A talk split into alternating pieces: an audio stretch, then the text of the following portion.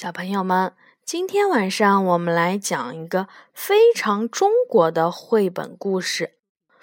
这本书的名字叫做《奶奶的丝线，爷爷的船》。这本书是由葛冰写的，李丽画的，是由中国少年儿童出版社出版的。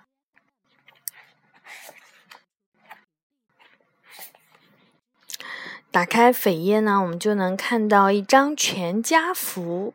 全家福上有爷爷奶奶、爸爸妈妈和一个小朋友。然后上面呢还有用花布做的花木马，对。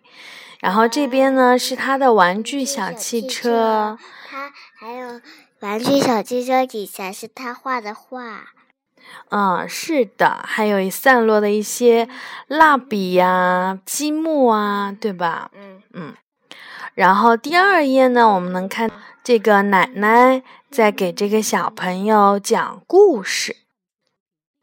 奶奶的丝线，爷爷的船。宝贝儿，知道这个是什么吗？嗯，不知道哎。这个是用线编的那种小香包。哦。嗯，这种菱形的这种小香包，跟爸爸妈妈回老家过端午节，我们大包小包带了一大堆，坐火车、坐汽车、坐轮船，乡间小路真是美，有野花，有小草，还有稻田和老牛。走过小石桥，踏过青石板路。爷爷奶奶在灰瓦房门口迎接我们，身后跟着撅尾巴的小花狗。妈妈对奶奶说：“我给您挑了件衣服，可是好料子的。”奶奶笑着说：“这件衣服太艳了，我穿出去不成了花妖怪？”爷爷说。这你就不懂了。现在城里的大妈都穿这样时髦的衣服。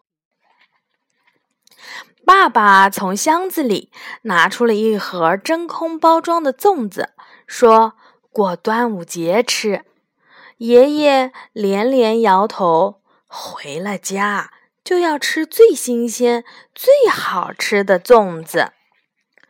厨房里摆了一大堆的小碗儿，里面放着莲子、黄豆、红豆、花生、红枣、蜜枣、葡萄干、豆沙，还有一大桶泡好的糯米。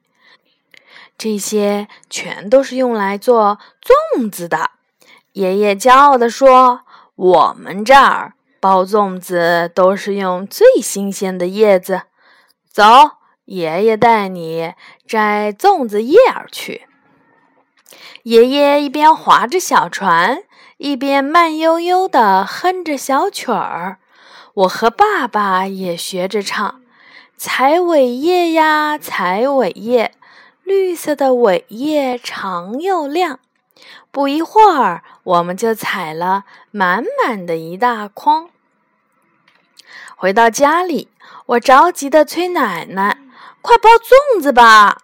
我和奶奶一起把泡好的莲子、黄豆、红豆、花生、糯米等原料都拿来，再把尾叶用清水洗干净。大家围成一圈，开始包粽子。奶奶的手灵巧地把尾叶折成尖尖的漏斗状，我和妈妈把原料放进去，再系上细细的马莲。我告诉奶奶，老师在课堂上给我们讲过，古人过端午节是为了纪念一位爱国诗人屈原。奶奶笑着说：“知道，知道。”赛龙舟也是纪念他。包好的粽子放在大柴锅里煮。我帮奶奶拉风箱，拉风箱很好玩。我的小脸儿被灶火映得红红的。粽子熟了，自己包的粽子吃起来真香，我每样都想尝一尝。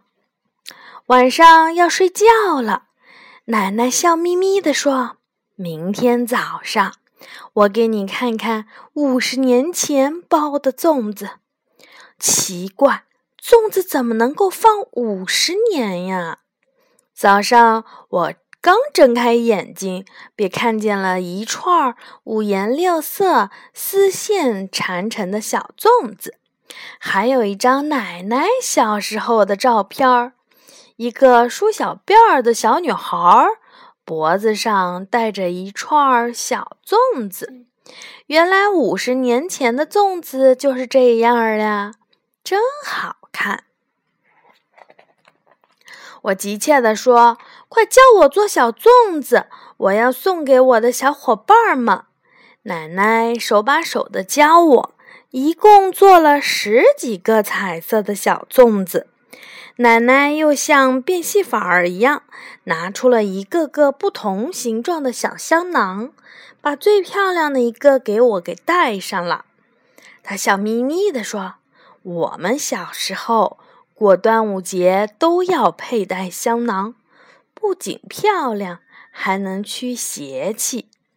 爷爷也戴过吗？”我突然发现，从早晨起就没有看到爷爷。爷爷去哪儿啦？爸爸笑着说：“爷爷正准备赛龙舟，我们快去看看。”江边聚集了一大堆人，敲锣打鼓，水面上排列着一艘艘五颜六色的龙舟，真是好看。爷爷穿着龙舟赛手的衣服，扎着黄布头巾，真帅气。爸爸骄傲地说：“你爷爷当了几十年的龙舟舵手了。”龙舟大赛开始了，爷爷坐在龙舟的最前面，双手使劲儿的擂鼓。爷爷的龙舟第一个冲到了终点，奶奶高兴的笑成了一朵花。我大声叫：“爷爷的衣服好漂亮！”我也想穿衣服，穿在我的身上又肥又大，但是大家都说真好看。端午节过完了，我们回城，带的包更多，我还多了一套漂亮的衣服。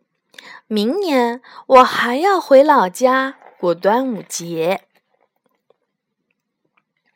原来这本书啊，宝贝儿找的这本书是。哦，端午节的故事呀，那我们是不是应该端午节的时候说呀？嗯，是的呀。其实呢，不管是什么节日，只要是咱们中国传统节日，都应该很认真的继续过下去，因为这可是流传了几千年的文化，可不能从我们这一辈给断了根儿啊。宝贝，知道吗？嗯，几千年哦，你知道一千有有多久吗？啊，这么久。嗯，这么久啊，好久好久，是不是？嗯，好的，小朋友们，晚安啦。